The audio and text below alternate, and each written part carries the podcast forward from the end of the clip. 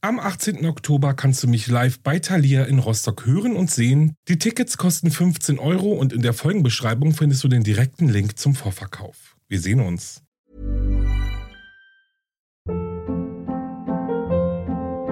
Hold up. What was that? Boring. No flavor. That was as bad as those leftovers you ate all week. Kiki Palmer here, and it's time to say hello to something fresh and guilt-free. Hello Fresh. Jazz up dinner with pecan-crusted chicken or garlic butter shrimp scampi. Now that's music to my mouth. Hello Fresh. Let's get this dinner party started. Discover all the delicious possibilities at hellofresh.com.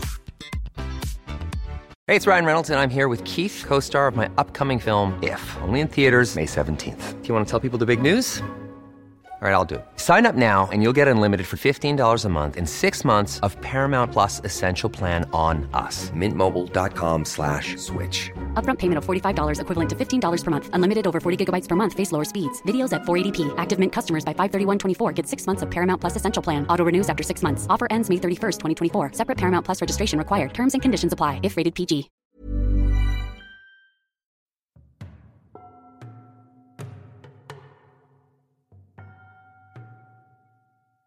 Stanley Almodovar 23. Er gab mir das Gefühl, dass es völlig in Ordnung ist, so zu sein, wie ich bin.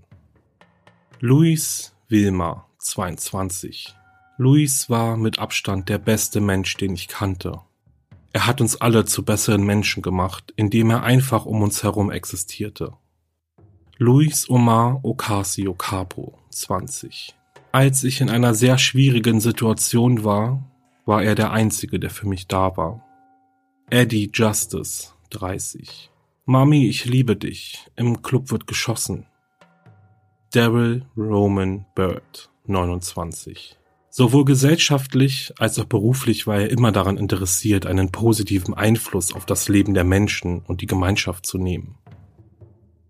Carlos Mendes Perez, 35. Er war ein Mann voller Leben und Freude, der seine Freunde und seine Familie über alles liebte. Louis Daniel Wilson Leon, 37. Ein wunderbarer Mann voller Leben, der unzählige Tage des Mobbings ertrug, während er aufwuchs. Von grausamen Menschen, die ihn alle Arten von schrecklichen homophoben Verleumdungen nannten. Er war die erste Person auf dieser Erde, bei der ich mich geoutet habe. Und er hat seine Freunde immer beschützt und geliebt. Seine Stärke und sein Charakter waren immer eine Inspiration für uns alle. Mercedes Marisol Flores, 26. Wir müssen alle zusammenkommen. Wir müssen alle im Frieden leben. Wir müssen uns alle lieben, denn dieser Hass kann nicht für den Rest unseres Lebens anhalten.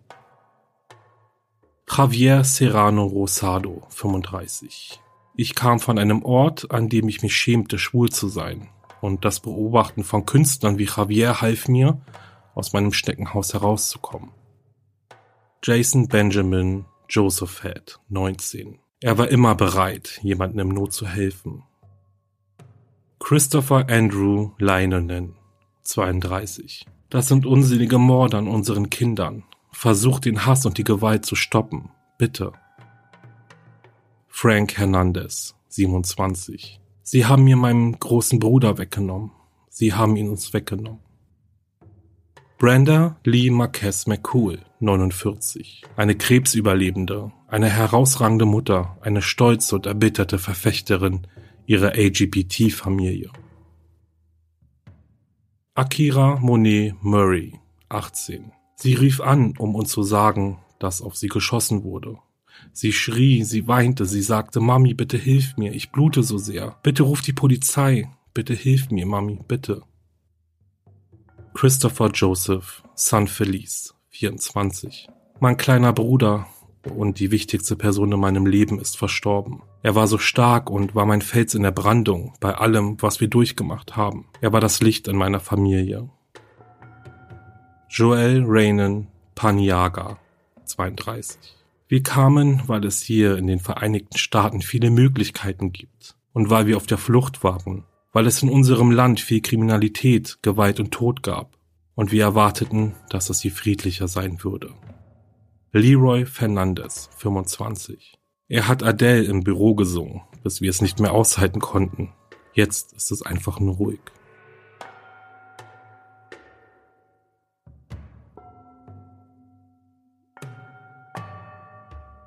Und damit sage ich herzlich willkommen zu Wahre Verbrechen. Das ist mein Podcast. Ich bin Alex und ich freue mich, dass ihr auch dieses Mal wieder eingeschaltet habt. Fühlt euch jetzt erst einmal ganz doll gedrückt. Das, was ihr eben gehört habt, waren nur ein paar wenige Impressionen von Menschen, die eine geliebte Person verloren haben.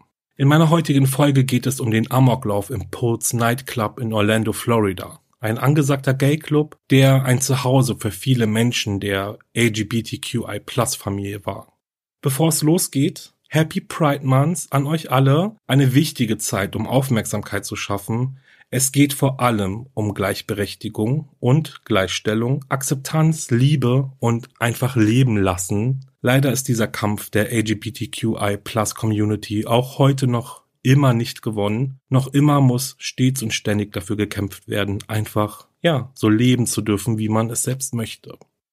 Mein heutiger Fall kann auf manche teilweise wirklich sehr verstörend wirken. Deswegen schaut euch noch einmal die Triggerwarnungen in meiner Folgenbeschreibung an. Und vor allem die Frage, ob es sich bei dem Amoklauf um ein terroristisches oder um ein Hassverbrechen gehandelt hat, wurde lange und eingehend diskutiert. So oder so, was Fakt ist, ist, die Tat war ein Anschlag auf die LGBTQI Plus Community, der 49 Opfern das Leben kostete und noch viele mehr teils lebensgefährlich verletzte. Und hier noch ein kleiner Disclaimer und dann geht es wirklich los. Ich habe versucht, den Fall so gut es geht einzuteilen. Ich gehe einmal auf den Täter ein, dann auf die Tat und dann in meinem Outro auf alles, was nach der Tat passiert ist. Also schaltet nicht zu früh ab, okay? Und dann würde ich sagen, geht's jetzt los. Omar Mir Siddiq Martin, geboren am 16. November 1986 in New York City. Sein Vater Mir Siddiq wanderte in den 1980er Jahren aus Afghanistan aus und erhielt am 17. November 1989 die US-Staatsbürgerschaft. Mir Siddiq war zwischen Januar 2005 und Juni 2016 als ein geheimer Informant für das FBI tätig. Omar ist eines von vier Kindern der Familie Martin. 1991 zieht die Familie von New York City nach Port St. Lucie in Florida. Schon im Kleinkindalter werden Omar und seine Geschwister mit den psychischen Problemen ihrer Mutter und dem rauen häuslichen Alltag konfrontiert. So wird seine Mutter Shala im Dezember 2002 kurzzeitig festgenommen, nachdem sie ihren Ehemann während des Zähneputzens aus heiterem Himmel angriff. Also ich weiß nicht, was an diesem Abend passiert ist, dazu habe ich leider nichts gefunden, deswegen kann ich leider auch nur wenig zu dieser Angriffssituation sagen. Schon früh fällt Omar aufgrund seiner Gewalt und Verhaltensstörungen auf. Während seiner Zeit an der Mariposa Elementary School schrieb sein Lehrer der dritten Klasse in sein Zeugnis, dass er sehr aktiv war, ständig in Bewegung, verbal ausfallend, unhöflich, aggressiv, viel Gerede über Gewalt und Sex. Omar belästigte ständig die anderen Kinder, hatte seine Hände überall. In der siebten Klasse wurde Omar in eine andere Klasse versetzt, um Konflikte mit anderen Schülern zu vermeiden und brachte nur sehr schlechte schulische Leistungen hervor. Ein Klassenkamerad erzählte, dass Omar ein Tyrann war, respektlos gegenüber Mädchen und so tat, als sei er besser als seine Klassenkameraden. Ein anderer Mitschüler wiederum berichtete, dass Omar in der Schule aufgrund seines Gewichts und seiner afghanischen Herkunft gemobbt wurde. Gespräche mit Omars Eltern verliefen eher ins Leere. Vor allem sein Vater wollte von all den Problemen nichts hören und hatte im Lehrerkollegium den Ruf, respektlos gegenüber Lehrerinnen zu sein. Ich denke, man kann vielleicht schon erkennen, woher Omars schlechtes soziales Verhalten kommt. Im Jahr 2000 wurde er im Alter von 14 Jahren nach einer Schlägerei im Mathematikunterricht von der Schule verwiesen und kurzzeitig verhaftet. Er wurde wegen Körperverletzung und Störung der Schulabläufe angeklagt. Die Anklage wurde später jedoch wieder fallen gelassen.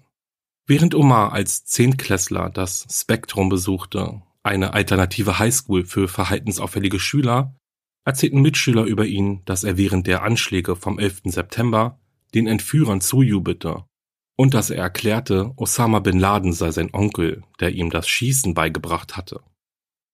Dan Alley, der ehemalige Dekan der Martin County High School, erzählte, dass er und seine Kollegen versuchten, Omar zu helfen und ihm die Fehler seines Verhaltens aufzuzeigen, aber es hatte nie den Effekt, den sie sich erhofft hatten. Schon allein deswegen, weil Omars Vater die Schule nicht unterstützen wollte und er ihn immer in Schutz nahm. Im Grunde genommen war Omars Schulzeit mehr als schwierig. Er wechselte oft die Highschool, war in Schlägereien verwickelt und wurde etliche Male von der Schule suspendiert. Nach der Highschool besuchte Omar das Criminal Justice Training Programm des Indian River State College und gab in einem Fragebogen zu, ein Verbrechen begangen zu haben oder daran beteiligt gewesen zu sein, das unentdeckt blieb, ging aber nicht näher darauf ein. Dennoch, er wurde angenommen und machte einen Abschluss. Nach diesem Abschluss begann er eine Ausbildung zum Sicherheitsbeamten im Florida Department of Corrections, welche er im April 2007 unfreiwillig verlassen musste. Anschließend begann er für das Sicherheitsunternehmen G4S Secure Solutions zu arbeiten.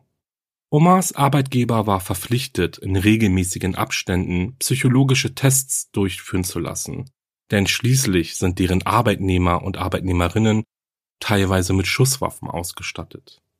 Omar bestand diese Tests zweimal. Einmal bei seiner Einstellung und das andere Mal im Jahr 2013. Keine Auffälligkeiten hieß es. Dieser psychologische Test war der Minnesota Multiphasic Penalty Inventory Test, bei dem die Befragten Aussagen wie zum Beispiel diese hier beantworten mussten. Meine Seele verlässt manchmal meinen Körper. Und ab und zu denke ich an Dinge, die zu schlimm sind, um darüber zu reden. Am 10. September 2016 wurde G4S auf 151.000 US-Dollar verklagt, weil es ungenaue Angaben zu psychologischen Tests gemacht hatte.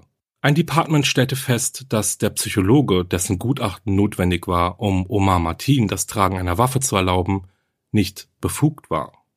Der damalige Arzt war ein gewisser Dr. Syed Shafiq, ein Arzt, der mit der Familie Martin in sehr guten und engem Kontakt stand. Warum all dies wichtig ist für diesen Fall, das werdet ihr schon sehr bald bemerken. Im April 2009 heiratete Omar seine erste Frau, die er 2008 über MySpace kennengelernt hatte. Nach nur vier Monaten trennten sie sich jedoch wieder und im Juli 2011 ließen sie sich scheiden. Im selben Jahr lernte Omar dann seine zweite Frau Nur Salman auf einer Online-Dating-Seite kennen und die beiden heirateten kurz darauf am 29. September 2011. Sie bekommen ein Kind, 2015 trennt sich das Paar und Nur zieht zurück nach Kalifornien.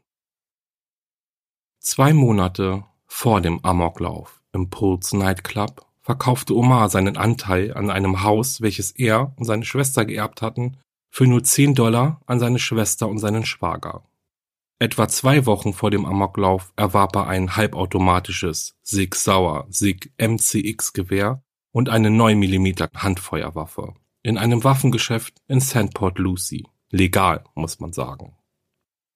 Omar versuchte auch eine schusssichere Weste zu kaufen. Diese verkaufte das Geschäft aber nicht. Er versuchte es also einige Tage später in einem anderen Geschäft.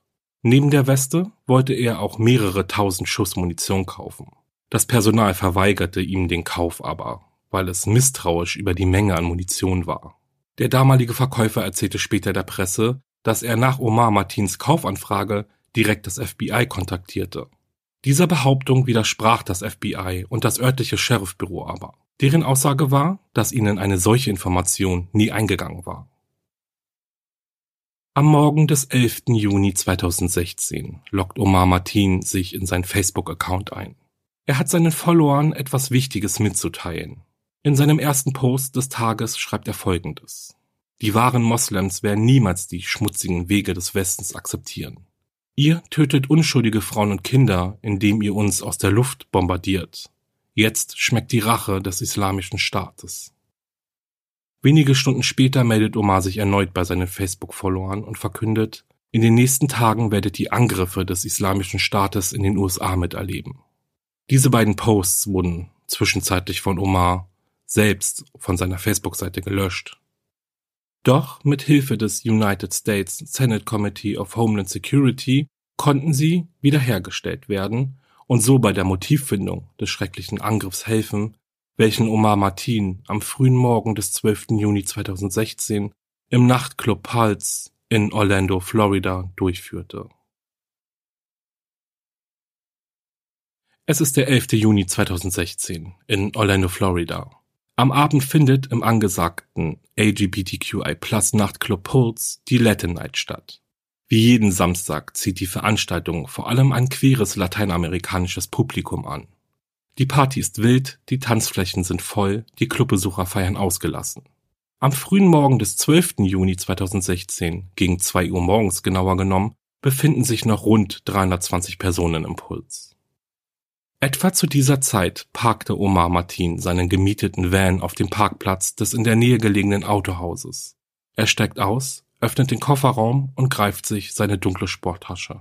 Aus dieser entnimmt er ein halbautomatisches Gewehr und eine halbautomatische Pistole.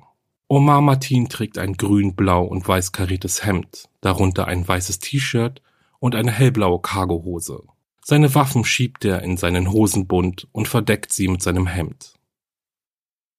Um zwei Uhr zwei schafft Omar es an Officer Adam Görler vorbei, der hauptberuflich im Dienst für das Orlando Police Department ist und nebenberuflich als Sicherheitskraft für den Club arbeitet. Omar betritt den Pulse Club und beginnt unmittelbar auf anwesende Gäste zu schießen. Officer Adam Görler ging sofort in Deckung und rief über sein Walkie-Talkie um Hilfe. Als zwei Besucher in Panik auf ihn zugerannt kamen, um über den Ausgang zu entkommen, zog Görler eine Pistole und zielte auf Omar. Er gab zwei Schüsse ab, verfehlte ihn jedoch. Omar zog sich daraufhin zurück und floh tiefer in den Club hinein. Währenddessen schoss er wahllos auf die Menschen, die seinen Weg kreuzten. Dabei zielte er nicht. Er hielt seinen Opfer seine Waffe entgegen und drückte einfach ab. Mal trafen seine Kugeln in den Körper, mal in den Kopf. Dem Attentäter war es egal, ob ein Schuss tödlich war oder nicht. Er überprüfte es nicht. Omar Martins Ziel war es nur, so viele Menschen wie möglich hinzurichten. Kaltherzig, skrupellos und im Blutrausch. Es gab keinen Weg mehr zurück. Es sind gerade einmal 90 Sekunden vergangen, bis weitere Sicherheitskräfte bei Adam Görler eintreffen. Dieser rief nur, er ist im Club, er ist im Club und nahm unmittelbar die Verfolgung auf. Die Sicherheitsleute eröffneten das Feuer gegen den Angreifer, versuchten dabei aber, die in Panik geratene Menge nicht zu verletzen. Es sind bis jetzt circa fünf Minuten vergangen und Omar hatte bereits etwa 200 Schüsse abgefeuert. Während Omar Martin ziellos im Club umherschoss, versuchten sich die Clubbesucher, die es nicht zu einem Notausgang schafften, sich zu verstecken. Hinter der Bar, hinter Möbeln und Vorhängen, aber auch in der Masse von Verletzten und Toten. So berichtet ein Überlebender davon, dass er angeschossen wurde und zu Boden fiel. Um ihn herum lagen andere Verletzte und auch Tote. Als er hörte, dass der Attentäter näher kam, stellte er sich tot, in der Hoffnung, so würde er überleben. Andere versuchten Anrufe durchzubekommen oder schickten Textnachrichten an ihre Freunde und Familie. Der Inhalt dieser Nachrichten war im Großen und Ganzen immer sehr ähnlich. Hier wird geschossen, er wird uns alle umbringen, ich liebe dich. Bevor die meisten Clubbesucher realisierten, dass es Schüsse waren, die sie dort scheinbar vor dem Club gehört hatten, dachten einige, es wären Feuerwerkskörper oder eine besonders aggressive Basslinie in einem Song, der gerade gespielt wurde. Ein Türsteher aber, der ehemals bei der Marine war, erkannte die Schüsse sofort. Er eilte zu einer Tür, hinter der sich bereits Dutzende Menschen versteckten, und riegelte diese von innen ab, wodurch er etwa 70 Menschen das Leben rettete. In den ersten Minuten nach den ersten Schüssen im Club herrschte Panik und Verwirrung. Die laute Musik, die Dunkelheit, die Angst in dem einen Raum, die Ausgelassenheit in dem anderen. Es gab einen Moment, da drehte der DJ die Musik auf Null und nun war es auch dem letzten Besucher klar. Kein Feuerwerk, keine Ausgelassenheit. Die Rufe in der Ferne, übertönt von der Musik, waren Hilfeschreie. Es war die Panik, es war die Angst. Eine Barkeeperin erzählte, sie habe sich hinter der Bar versteckt. Andere blieben einfach auf dem Boden liegen und andere verbarrikadierten sich auf den Toiletten. Ein Überlebender berichtet, er war mit etwa 15 anderen Gästen auf einer der Toiletten. Keiner wusste genau, was da draußen gerade passierte und schon gar nicht wieso. Plötzlich waren wieder Schüsse zu hören. Das Holz der Tür knackte und Blindgänger drangen durch sie hinein. Der Attentäter hatte wahllos auf die Toilettentür gefeuert und so mindestens zwei weiteren Menschen das Leben genommen und weitere verletzt. Omar Martin lief währenddessen weiter nach rechts zu den anderen Toiletten. Er betritt diese und eröffnet sogleich wieder das Feuer auf die sich dort versteckenden Personen. Es ist wahrlich eine Hinrichtung, kann man sagen. Viele werden verwundet, einige davon tödlich. Als er dann die Damentoilette betritt und auf seine Opfer zielt, klemmt sein halbautomatisches Gewehr. Er schmeißt es zu Boden und greift sich seine Pistole und lässt einige Schüsse los. Überlebende berichten später, dass Omar gerufen haben soll, dass er kein Problem mit schwarzen Menschen habe. Er wird aber so lange weiterschießen, bis Amerika aufhöre, sein Land zu bombardieren. Bis die ersten Polizeibeamten am Puls Nachtclub eintreffen, dauert es gerade mal 90 Sekunden, wie schon gesagt. Zwei Officers, lediglich mit einer schusssicheren Weste und einer Pistole ausgestattet. Sie waren die ersten, die Adam Görler zur Hilfe kamen, nachdem Omar Martin kurz nach Betreten des Clubs das Feuer eröffnete. In den nächsten Minuten werden etwa 100 weitere Beamte des Police Departments sowie des SWAT-Teams eintreffen, zudem 70 Feuerwehrleute und Rettungssanitäter. Sieben Minuten, nachdem die ersten Schüsse gefallen sind, erscheint auf der Facebook-Seite des Nachtclubs die Warnung Everyone get out of Pulse and keep running. Also in etwa verlasst sofort das Pulse und rennt, soweit ihr könnt. Vor Eintreffen des SWAT-Teams waren Omar Martin insgesamt sechs Polizeibeamte in den Club bis zu den Toiletten gefolgt und haben sich für einen Übergriff bereit gemacht. Als der Attentäter kurz ins Sichtfeld der Beamten trat, wurden zwei Schüsse auf ihn abgefeuert. Omar eilte zurück und verbarrikadierte sich mit seinen Geiseln auf der Toilette. Bis jetzt sind etwa zehn bis zwölf Minuten vergangen, seitdem der erste Schuss gefallen war. Und ich mache hier mal kurz eine Pause, um uns einen Überblick zu verschaffen, wenn das okay ist. Also, ich versuche euch jetzt nämlich mal zu erklären, wie genau Omar Martin sich in diesen zehn bis zwölf Minuten durch den Club bewegt hatte. Der Parts Nightclub befindet sich an der West Esther Street, Ecke South Orange Avenue. Der Haupteingang ist über die West Esther Street zu erreichen. Der Club besteht aus zwei Tanzflächen, einmal dem Main Floor und dem Second Floor und einem Außenbereich bzw. einem Innenhof. Insgesamt gibt es neben dem Hauptein- und Ausgang noch zwei weitere Ausgänge. Einer führt aus dem Second Floor auf die West Esther Street und der andere befindet sich hinter der Bar des Main Floors und führt auf den Parkplatz des Autohauses, wo Omar auch sein Auto geparkt hatte.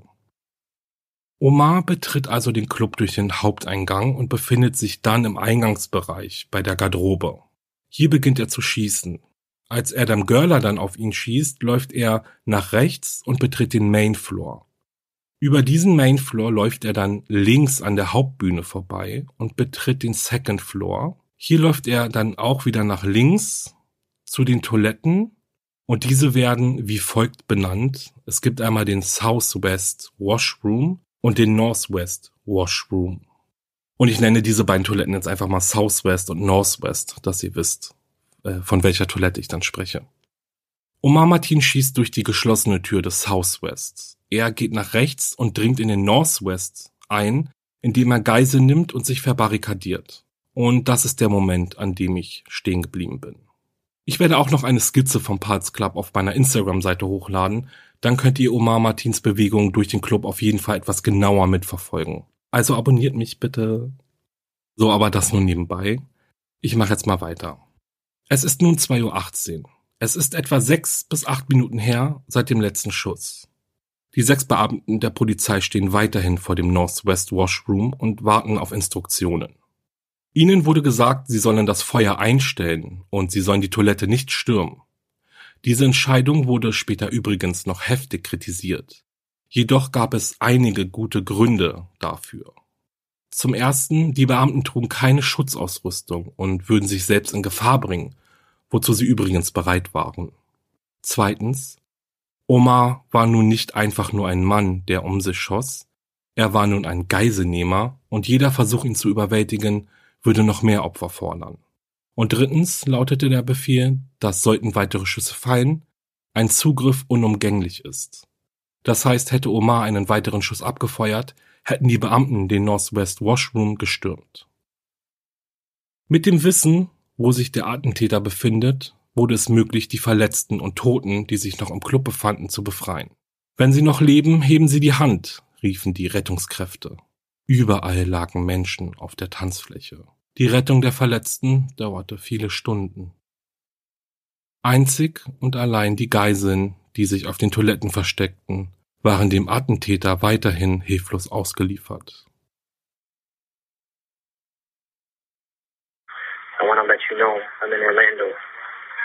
And I did the shooting. What's your name? My name is I pledge of allegiance to Abu Bakr al-Baghdadi of the Islamic State. By the way, there's there's some vehicles outside that have some bombs, just to let you know. Your people are gonna get it, and I'm gonna ignite it if they try to do anything stupid. Okay, I under I understand that, and I'll pass that along. Can you tell me what vehicle? Because I don't want to see anybody get hurt. No. Well, you need to know that they need to stop bombing Syria and Iraq. I- the U.S. is collaborating with Russia, and they're killing innocent women and children. Okay. I, I hear what you're saying. My homeboy Tamerlan Sarnaik did his thing on the Boston Marathon. My homeboy Munir Abu Salha did his thing. Okay. So now it's my turn. Okay. Gegen 2.22 Uhr wählte Omar die Notrufnummer 911. Omar nannte seinen Namen nicht, gab aber bekannt, dass er es sei, der im Pulse Club das Attentat verübt hat. Neben den Behauptungen, dass die Bombenleger des Boston-Marathons seine Homeboys waren, gab er an, um den Club herum Bomben platziert zu haben, die die Explosionskraft hätten, einen ganzen Block in die Luft zu sprengen. Dann schwor er der Terrororganisation Islamischer Staat seine Treue und legte auf. Um 2.45 Uhr rief Omar bei News 13 an und sagte, It's me, I am the gunman. Dann sagte er, dass er das Attentat im Namen des Islamischen Staats durchführe. Dann sprach er etwas auf Arabisch und sagte, dass er sich für die Bombenangriffe im Irak rächt. Gegen 2.30 Uhr traf das SWAT-Team ein und löste die sechs Polizisten im Club ab, die den Northwest Washroom umzingelten. Omar wählte noch zwei bis drei weitere Male die Notrufnummer, legte aber immer wieder auf. Um 2.48 Uhr, also kurz nach seinem Anruf bei News 13, rief ihn ein sogenannter Geiselvermittler zurück. Er schaffte es, Omar in ein Gespräch zu verwickeln. Zwischen 2.48 Uhr und 3.27 Uhr spricht dieser Vermittler insgesamt dreimal mit ihm. Beim ersten Anruf behauptete Omar, er habe Bomben an seinem Körper geschnallt und würde sich in die Luft sprengen. Dann behauptete er, er habe ein Fahrzeug vor dem Club geparkt, welches einen ganzen Block in die Luft jagen würde. Der Vermittler versuchte Omar Martin so lange wie möglich am Telefon zu behalten. Er hörte ihm zu, sprach ruhig sein Verständnis aus und bewegte ihn dazu, keine weiteren Menschen mehr umzubringen. Um 3.58 Uhr gab das Orlando Police Department die Schießerei im Parts Night Club offiziell bekannt und bestätigte mehrere verletzte Personen. Gegen 4.21 Uhr schafften es acht Menschen aus dem Southwest Washroom zu fliehen, nachdem die Polizei eine Klimaanlage entfernt hatte, um mit einem speziellen Bohrer, der den Namen Bearcat trägt, Löcher in die Außenwand des Gebäudes gebohrt hatte. Omar derweil drohte dem sich im Club befindenden SWAT-Team, vier Geiseln eine Sprengstoffweste anzulegen, ähnlich wie bei den Anschlägen in Paris im November 2015. Mittlerweile waren Stunden vergangen, seit Omar Martin das Feuer am Club eröffnet hatte und auch seitdem er sich im Northwest Washroom verbarrikadiert hatte. Es war höchste Zeit zu handeln. Das SWAT-Team bereitete sich also auf den Übergriff vor. Das FBI und die Polizei begannen weitere Löcher in die Außenwände des Clubs zu bohren, während im Innern des Clubs die Anspannung stieg. Um 5.02 Uhr fallen dann plötzlich weitere Schüsse. Kurz vor dem Durchbruch des Bohrers schoss der Attentäter wahllos auf seine Geiseln und tötet dabei zwei weitere Menschen. Um 5.07 Uhr startet dann das SWAT-Team seinen Übergriff auf Omar. Sie werfen zwei Blendgranaten in die Toilette, um ihn abzulenken. Der Bohrer ist fast durch die Wand durch und von der anderen Seite dringt das SWAT-Team ein. Omar flieht in den Vorraum der Toiletten. Um 5.14 Uhr fallen dann etwa 150 Schüsse aus elf Maschinenpistolen, allesamt auf Omar Martin gerichtet, und um 5.17 Uhr geht die Meldung raus, das Objekt ist am Boden. Omar Martin ist tot, niedergestreckt. The shooter inside the club is dead. So steht es um 5.53 Uhr auf der Twitter-Seite des Orlando Police Departments. Am Morgen des 12. Juni 2016 starben 49 Menschen im Pulse Club. 58 Menschen wurden teils lebensgefährlich verletzt. Und das war's erstmal mit dem Fall, aber bitte schaltet nicht ab, in meinem Outro werde ich jetzt noch auf einige Sachen eingehen. Aber zuerst einmal bin ich gerade wirklich schon wieder sehr, sehr mitgenommen. Ich finde es wirklich unglaublich, was da an diesem Morgen des 12. Juni passiert ist. So viele Opfer aufgrund eines Mannes, der voller Hass war. Ja, und Hass ist schon ein sehr krasses Wort, oder? Also da habt ihr bestimmt auch schon mal drüber nachgedacht. Ich persönlich habe noch niemanden so sehr gehasst, dass ich ihn ja, umbringen möchte. Was natürlich auch schon sehr krass ist. Aber ich denke, es gibt sicherlich Menschen und auch vielleicht welche unter euch, die schon mal in einer Situation waren, wo sie so gedacht haben, ja, dass sie jemanden hassen und ihn am liebsten nie wiedersehen wollen. Wobei jetzt so in Richtung umbringen, das ist natürlich schon ein krasser, wäre jetzt ein krasser Weg, aber auf jeden Fall so sehr hassen, dass sie einen Menschen nie wieder in ihrem Leben sehen wollen. Aber genau dieser Frage galt es ja, bei diesem Verbrechen auf den Grund zu gehen. Warum hat Omar so sehr gehasst, dass er Menschen umbringen musste? Was war Omar Martins Motiv für diese schreckliche Tat? Eigentlich scheint es ja eindeutig. Der Amoklauf war ein Akt des Terrorismus, geplant und angeführt von einer berüchtigten Terrororganisation. Oder? Na, ganz so einfach ist das alles nicht. War der Amoklauf ein Akt des Terrorismus oder ein Akt von extremer Homophobie? Es wurde sehr viel über Omar Martins Motiv diskutiert. Er selbst hat mehrmals zu erkennen gegeben, dass er angeblich, muss man sagen, im Namen der Terrororganisation Islamischer Staat handelte. Mehrmals forderte er während des Angriffs dazu auf, dass die USA ihre Angriffe auf den Irak und Syrien einstellen sollen. Dennoch stellte sich immer wieder die Frage, warum im Pulse Nightclub, einem bekannten Gay-Club in Orlando? Warum hat Omar Martin sich diesen Club für seinen Amoklauf ausgesucht? Es ist zu vermuten, dass wenn er nicht homosexuell oder bi war, er nicht in der Szene, sage ich jetzt einfach mal unterwegs war, dann hätte er den Club vielleicht gar nicht kennen können, beziehungsweise nicht die Tatsache, dass das Poets ein beliebter Gay Club war. Wie gesagt, nur eine Vermutung, die aufgestellt wurde. Nach dem Attentat gab es diverse Berichte darüber, dass Omar Martin schon oft im Puls war, sich dort auch mit Männern verabredet hatte, ihnen näher gekommen ist er soll auch schwule Dating-Apps benutzt haben und sogar eine Affäre gehabt haben. Die Vermutungen kamen auf, nachdem mehrere Personen, die Omar kannten, offen darüber spekuliert haben, dass er selbst schwul oder bisexuell gewesen sein könnte. So behauptet ein ehemaliger Kollege, dass Omar im Jahr 2006 ihn unbedingt auf eine Party für schwule Männer begleiten wollte. Und auch diverse Besucher des Poets Club erinnerten sich nach der Schießerei recht gut an Omar. So sollen mindestens fünf Stammbesucher davon berichtet haben, Omar des Öfteren im Club gesehen zu haben.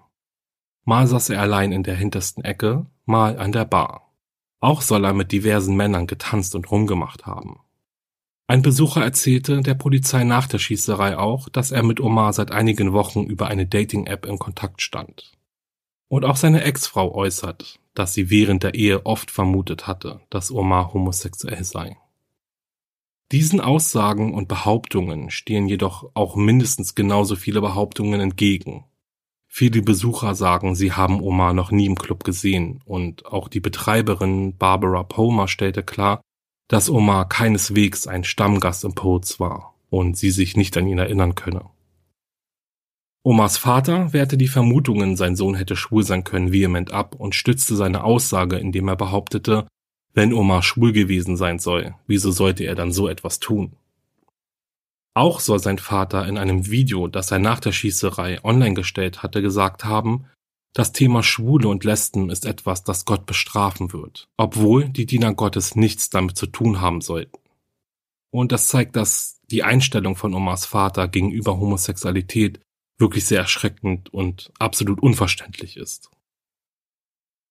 Das FBI hat viele dieser Behauptungen untersucht, aber keine ausreichenden Beweise gefunden, um Omars sexuelle Orientierung zu belegen.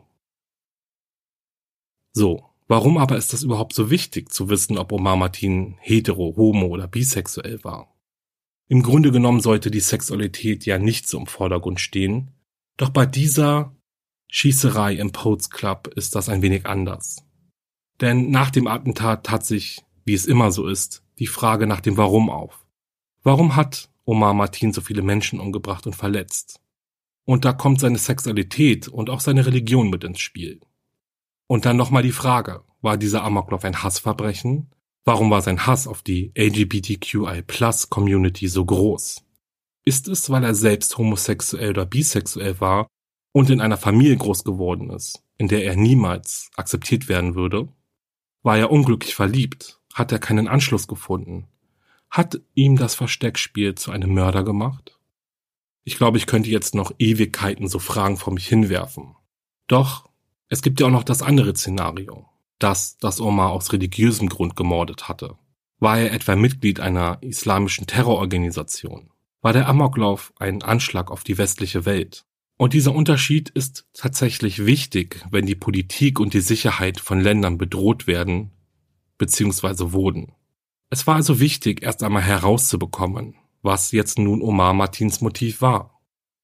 Das FBI untersuchte die Aussagen, Behauptungen, Gerüchte und Theorien in beide Seiten. Jedoch war das FBI skeptisch gegenüber der Berichte, dass Omar schwul gewesen sei und dass er homosexuelle Bars besucht hatte und Apps genutzt habe. Es hieß, dass die Ermittler keine Beweise gefunden hätten, die diese Berichte unterstützten. Also so wie ein Profil, ein Chatverlauf oder Partybilder. Trotz dessen, dass es Männer gab, die behaupteten, eine Beziehung mit Omar geführt zu haben. Diese Zeugen galten aber als nicht glaubwürdig. Wie zum Beispiel ein Mann, der sich als Omars Liebhaber ausgab und sich selbst Miguel nannte. Er hatte den Ermittlern gesagt, dass er glaube, dass das Massaker aus Rache an Latino-Männern gegangen wurde nachdem Omar erfahren hatte, dass er möglicherweise von einem puerto-ricanischen Mann, mit dem er Sex hatte, mit HIV infiziert worden war. Omars Autopsieergebnisse bestätigten jedoch, dass er HIV-negativ war. Letztendlich gab das FBI bekannt, dass trotz dessen, dass Omar Martin die Dating-App Adam for Adam installiert hatte, er diese nie benutzt hatte. Dies bestätigte auch der Betreiber der App. Laut Angaben des FBI wurden über 500 Befragungen, Websuchen, Verlaufsanalysen, E-Mail-Überprüfungen und was auch sonst noch alles überprüft werden kann, getätigt. Und die Ermittler und Ermittlerinnen sind sich sicher, dass Omar nicht auf der Suche nach homosexuellen Erfahrungen war. Was aber herauskam, war, dass er seine Ehefrau mehrmals mit anderen Frauen betrogen hatte. Omars Vater sagte über die Tat seines Sohnes, das hatte nichts mit Religion zu tun. Omar habe gesehen, wie ein schwules Paar sich vor den Augen seiner Familie geküsst hatte und das wollte er nicht tolerieren und akzeptieren. Er hatte sich noch Monate nach diesem Erlebnis darüber aufgeregt.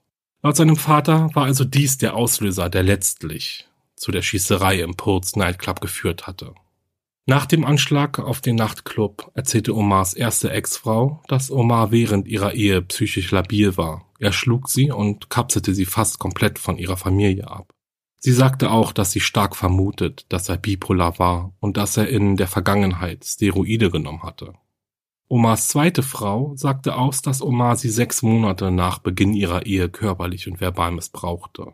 Der Imam seiner Moschee erzählte Reportern, dass Omar drei oder viermal pro Woche mit seinem Vater und seinem dreijährigen Sohn in die Moschee kam. Er kam, betete und ging wieder. Es gab überhaupt keine Anzeichen von Gewalt. Der Imam fügte anschließend auch hinzu, dass er keine Gewalt gegen Homosexuelle gepredigt habe. Und ein ehemaliger Mitarbeiter, der mit Omar zusammenarbeitete, beschrieb ihn als verstört und labil. Er sagte auch, dass er häufig homophobe, rassistische und sexistische Kommentare machte und davon sprach, Menschen zu töten. Parallel zu den Ermittlungen in die eine Richtung wurden auch Omars Kontakte in terroristische Gruppen überprüft. Bereits im Jahr 2013 ermittelte das FBI gegen ihn, nachdem er seinen Kollegen erzählte, dass seine Familie engen Kontakt zur Al-Qaida pflegte. Außerdem behauptete er, sich der Hisbollah angeschlossen zu haben. Beide Organisationen sind direkte Rivalen der Terrororganisation Islamischer Staat, zu der er sich ja während seiner Tat bekannt hatte. War dies also der Versuch, seinen Anschlag der Organisation in die Schuhe zu schieben, oder ist da etwas dran?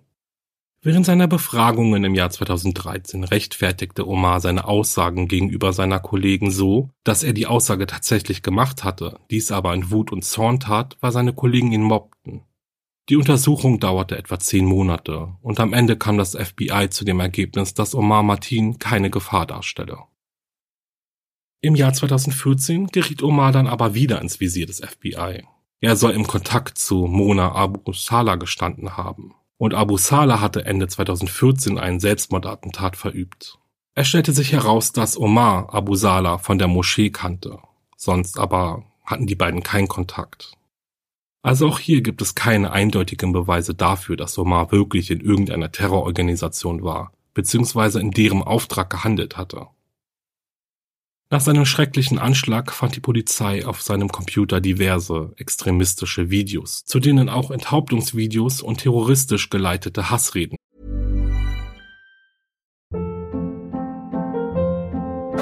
Hold up. What was that? Boring. No flavor. That was as bad as those leftovers you ate all week. Kiki Palmer here, and it's time to say hello to something fresh and guilt-free. Hello Fresh. Jazz up dinner with pecan-crusted chicken or garlic butter shrimp scampi. Now that's music to my mouth. Hello Fresh. Let's get this dinner party started. Discover all the delicious possibilities at hellofresh.com. gehörten. Puh, und das ist schon ziemlich harter Tobak hier gerade, oder? Kommen wir aber mal zum Offiziellen. Offiziell wurde der Amoklauf als terroristischer Akt und als Hassverbrechen eingestuft. Bis dahin war es aber ein stolpriger Weg. Auf der Suche nach Gerechtigkeit und im Rahmen der Aufklärung verhaftete die Polizei im Januar 2017 Nur Salman in Kalifornien. Sie war Omars zweite Ehefrau. Nur Salman wurde in Orlando wegen der Beihilfe zum Attentat und wegen der Behinderung der Justiz angeklagt. Die Staatsanwaltschaft also beschuldigte sie, von dem Attentat im Pulse Nightclub gewusst zu haben. Nur Salman plädierte auf nicht schuldig. Tatsächlich war es aber so, dass sie während des Attentats mit Omar Martin im Kontakt stand. Gegen 2.30 Uhr schickte sie ihm eine SMS, in dem sie fragte, wo er sei. Oma antwortete auf ihre Nachricht sogar und fragte sie, ob sie keine Nachrichten geschaut hätte. Sie antwortete mit Nein und er mit Ich liebe dich, Babe. Nur Salman versuchte mehrere Male Omar telefonisch zu erreichen, tat dies aber nicht. Sie sagt selbst, dass sie erst gegen vier Uhr morgens von dem Attentat aus den Nachrichten erfahren hatte. Während des Prozesses gegen Nur Salman kamen schwerwiegende Ermittlungsfehler zum Vorschein, die sie entlasteten. Die Staatsanwaltschaft hat zum Beispiel wissentlich entlastende Beweise vor der Verteidigung zurückgehalten und nur Simons Beteiligung als für bewiesen erklärt. Nach dem Gesetz der Brady Disclosure oder Brady Offenlegung ist dies aber verboten. Die Staatsanwaltschaft ist dazu verpflichtet, alle Beweise, auch entlastende, offenzulegen, um der Verteidigung die Möglichkeit zu geben, zum Beispiel eine geminderte Strafe zu fordern. Versteht ihr? Nur Salmans Verteidigung versuchte also den Prozess daraufhin scheitern zu lassen. Dies gelang ihr aber nicht. Am 30. März 2019 sprachen die Geschworenen aber nur Salman von beiden Anklagepunkten frei, denn die Beweise reichten nicht aus, um ihre Beteiligung in irgendeiner Weise zu bestätigen. In dem Prozess gegen Nur Salman hieß es von Seiten der Staatsanwaltschaft, die Tat sei ein reines ausländisch gesteuertes terroristisches Verbrechen gewesen und die Staatsanwaltschaft habe nie in Erwägung gezogen, dieses als Hassverbrechen einzustufen. Diese Aussage wurde jedoch im Juni 2018 zurückgenommen und es wurde offiziell vom FBI erklärt, dass es keinen Hinweis auf eine Beteiligung ausländischer Terrororganisationen gibt. Zudem hat sich der Islamische Staat nicht zu dem Amoklauf bekannt weshalb stark davon auszugehen ist, dass die Organisation nicht an der Planung beteiligt war. Also, nochmal, offiziell handelt es sich bei dem Amoklauf im Poets Night Club um ein inländisch organisiertes terroristisches Verbrechen und Hassverbrechen, organisiert durch Omar Martin. Falls ihr euch jetzt denkt, hm, okay, aber wieso ist das denn im Detail so wichtig? Schließlich ändert dies ja nichts. Da kann ich euch sagen, es ändert schon etwas, denn zum einen ist es ja, wie vorhin schon gesagt, für das Weltgeschehen sehr wichtig, ob man von einem Terroranschlag durch eine radikalisierte Organisation spricht oder von einem einzelnen Mann, der sich selbst zur Aufgabe gemacht hat, im Namen einer dieser Organisationen zu handeln. Und zum anderen ist die Einstufung als Hassverbrechen ebenfalls wichtig, wie ich auch finde. Im Persönlichen war der Anschlag auf das Poets ein Anschlag auf die LGBTQI Plus Communities auf der ganzen Welt. Und ich denke, das kann man auch ruhig so sehen. Es geht um Freiheit, um Akzeptanz, Lieben und Leben. Es geht darum, dass dieses Verbrechen ein Mahnmal dafür sein soll, dass es noch immer das Problem auf dieser Welt gibt, dass Menschen die Art und Weise, wie andere Menschen ihr Leben leben, nicht akzeptieren wollen. Und genauso wichtig finde ich, darauf hinzudeuten, dass einzig Omar Martin für die Tat verantwortlich war. Denn ich denke, es gibt in dieser Situation nichts Schlimmeres als ein Hassverbrechen gegen die Community, verallgemeinert auf eine Gruppe von Menschen zu übertragen, die irgendeiner Religion angehören oder aus irgendeinem anderen Land kommen. Ich hoffe, ihr versteht, was ich meine, denn irgendwie fällt mir gerade etwas schwer, ein konkretes Statement abzugeben, ohne dass ich mich jetzt immer wiederhole und in eine Ewigkeit ausschweife. Ich will aber sagen, es war ein langer, harter Kampf für die Community, dort anzukommen, wo sie heute ist. Zumindest in unserer Welt, in ganz großen Anführungszeichen, sage ich mal. Ja, ihr versteht schon. Aber der Kampf um Akzeptanz und Gleichbehandlung ist noch lange nicht gewonnen. Noch immer begegnet einem Homophobie vom Feinsten. Und damit meine ich nicht nur die tätlichen Angriffe auf schwule, Lesben und Transmenschen, sondern auch auf die kleinen, feinen Einstellungen von vielen Menschen, die da eigentlich gar nichts gegen die Community haben, sich aber dennoch nicht vorstellen können, dass das eigene Kind zum Beispiel schwul oder gar trans ist. Allein schon, dass Farben bestimmten Geschlechtern zugeordnet werden. Genauso wie gewisse menschliche Eigenschaften wie Empathie und Mitgefühl eher einer Frau als einem Mann zugeschrieben werden und einen Mann verweichlichen. Oder eine Drag Queen wird als trans beschimpft. Wobei hier alles falsch ist, was nur falsch sein kann. Denn es ist schon ein riesiger Unterschied, ob ich in eine Rolle schlüpfe oder mich als Transmensch in meinem Körper und vor allem meinem Geschlecht gefangen fühle. Wer ist der Mann und wer ist die Frau in der Beziehung? Fehlt euch denn nichts beim Sex? Geschlechtsangleichende OPs sollten verboten werden. Und so könnte man jetzt ewig weitermachen. Wie gesagt, es gibt viele große Fortschritte, was die Rechte der Community angeht vor allem in der EU haben diese mittlerweile eine höhere Priorität, dennoch darf die Arbeit an Gleichstellung natürlich nicht enden. Es gibt immer noch Länder, in denen Homosexualität mit dem Tod bestraft wird. Es gibt Reisewarnungen für Regionen, die für LGBTQI-Plus-Menschen als gefährlich eingestuft werden, weil ihnen dort verstärkt Gewalt begegnen könnte. Es gibt Gruppen, die der Meinung sind, gleichgeschlechtliche Paare dürfen keine Kinder großziehen.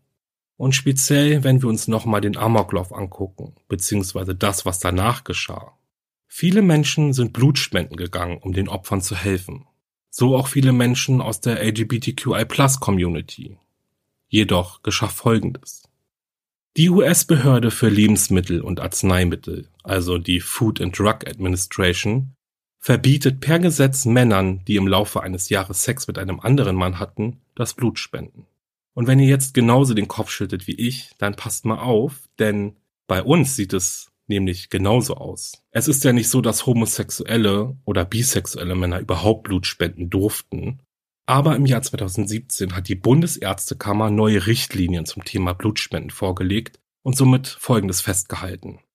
Homosexuelle oder bisexuelle Männer dürfen Blut spenden, aber nur, wenn sie ein Jahr lang keinen Sex mit einem anderen Mann hatten. Und wisst ihr, die Sache ist die, dass dieser ganze Quatsch kommt daher, dass davon ausgegangen wird und wurde, dass Männer, die mit Männern schlafen, ein höheres Risiko haben, sich mit HIV anzustecken. Und ich mache jetzt mal eine dramatische Pause.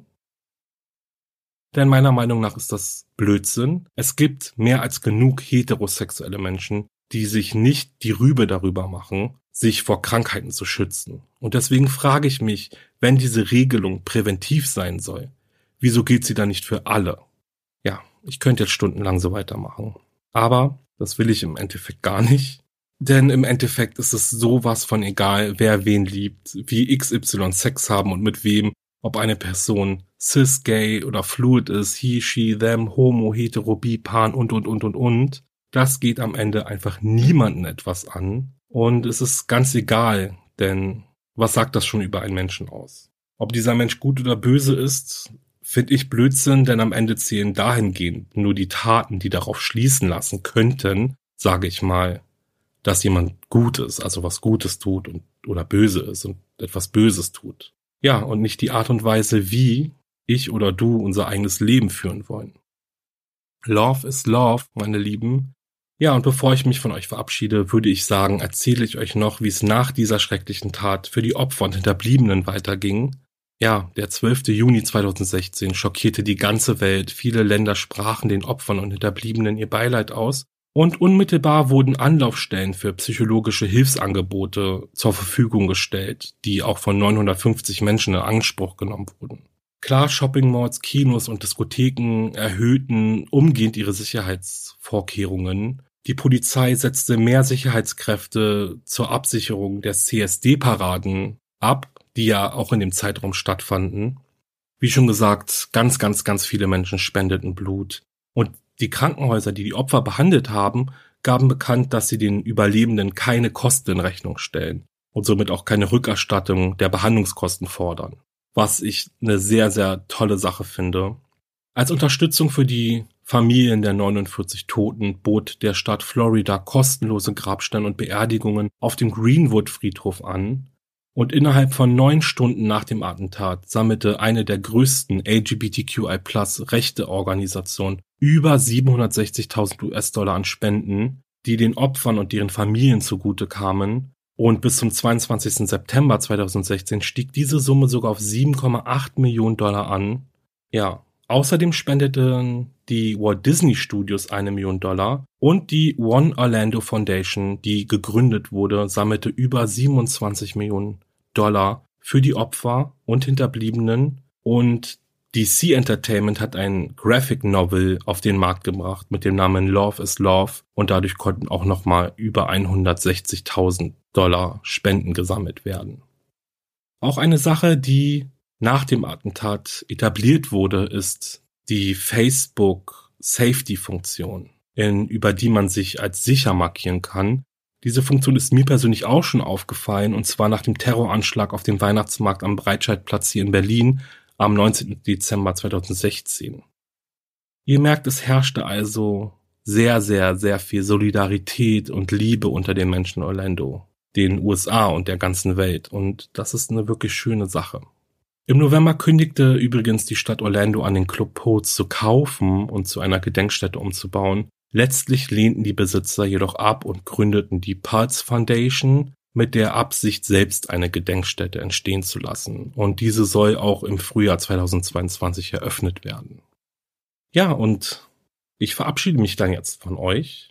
Wenn euch mein Podcast gefällt, dann lasst Herzen, Daumen, Sterne, fünf Sterne Bewertungen für mich da, schreibt ganz viel und ja, drückt fleißig den Abonnieren-Knopf. Ich würde mich richtig freuen. Also ihr unterstützt mich und den Podcast dadurch natürlich sehr. Besucht auch meine Instagram-Seite wahre-verbrechen-podcast. Da ist zwar nicht immer viel los, aber ihr erfahrt, wann eine neue Folge erscheint. Und ihr seid dort Teil der besten True Crime Podcast Community der Welt. Versprochen. Ich danke euch fürs Zuhören. Denkt daran, seid bunt, seid wer ihr sein wollt, seht aus, wie ihr aussehen wollt und liebt verdammt nochmal, wen ihr lieben wollt.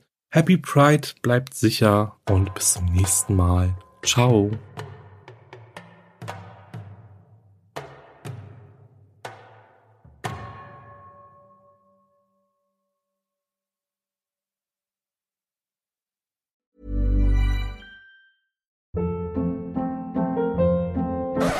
Hold up. What was that? Boring. No flavor. That was as bad as those leftovers you ate all week. Kiki Palmer here, and it's time to say hello to something fresh and guilt-free. Hello Fresh. Jazz up dinner with pecan-crusted chicken or garlic butter shrimp scampi. Now that's music to my mouth. Hello Fresh. Let's get this dinner party started. Discover all the delicious possibilities at hellofresh.com.